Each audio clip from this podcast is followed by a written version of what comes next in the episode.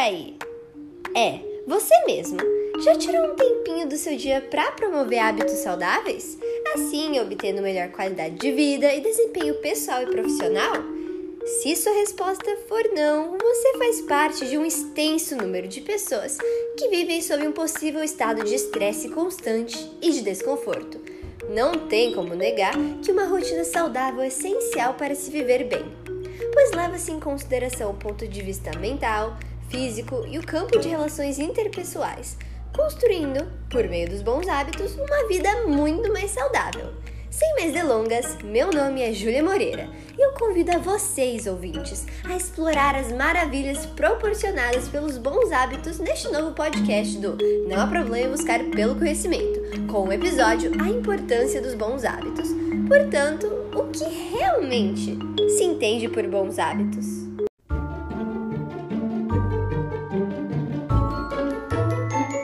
Os hábitos são rotinas que envolvem compromisso e tempo perante tarefas diárias ou mesmo um estilo de vida que traga benefícios à saúde.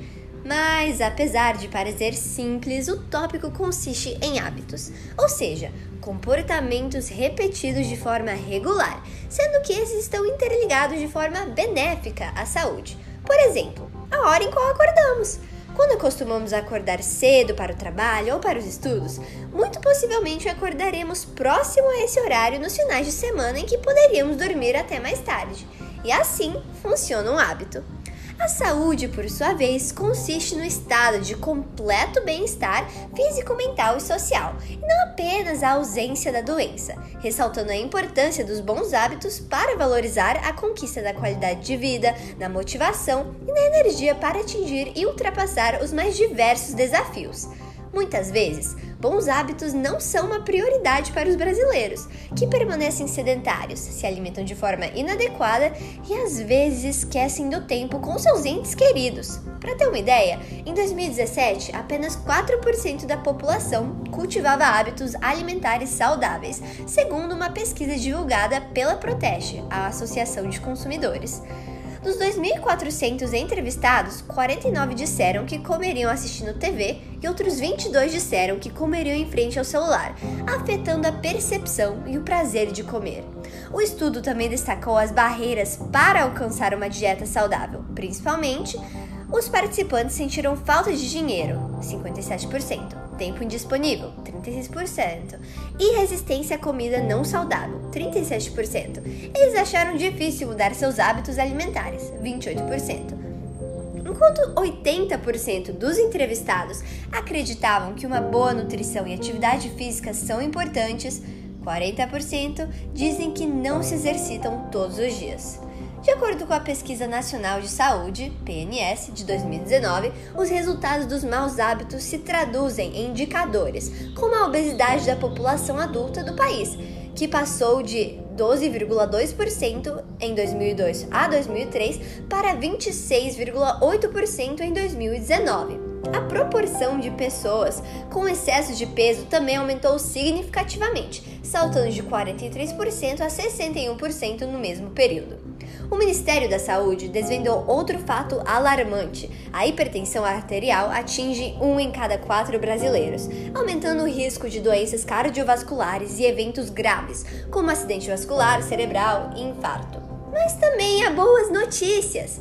Um estudo realizado pela Mind Miners mostrou que 27% dos brasileiros fazem três refeições por dia e outros 36% fazem quatro refeições por dia. Esse padrão coincide com o conselho de especialistas, que normalmente recomendam comer de 3 a 6 refeições por dia.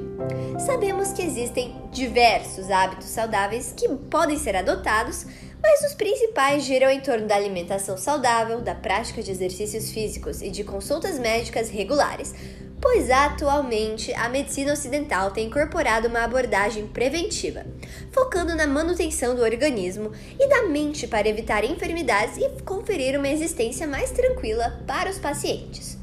Os benefícios agregados à prática dos bons hábitos são incontáveis, desde o estímulo do cérebro à prevenção de doenças. Por exemplo, diversos fatores interferem na saúde do cérebro e a alimentação é um dos mais evidentes. Moderar o consumo de açúcar é importante, assim como ingerir gorduras saudáveis, peixes, sementinosas, para a manutenção das células cerebrais e Ao aderir a uma dieta balanceada, você ajuda a regular o intestino, que possui bactérias ligadas ao cérebro, o que impacta na sensação de bem-estar. A prática de atividade física também é essencial para estimular o cérebro e ter boa memória. Enfim, falta de benefícios não é o problema. Mas agora, ouvinte, cabe a você escolher se contribuirá para sua própria saúde e bem-estar ou se preferirá viver em meio ao sedentarismo em massa, que hoje sucumbe à população. Fique curioso!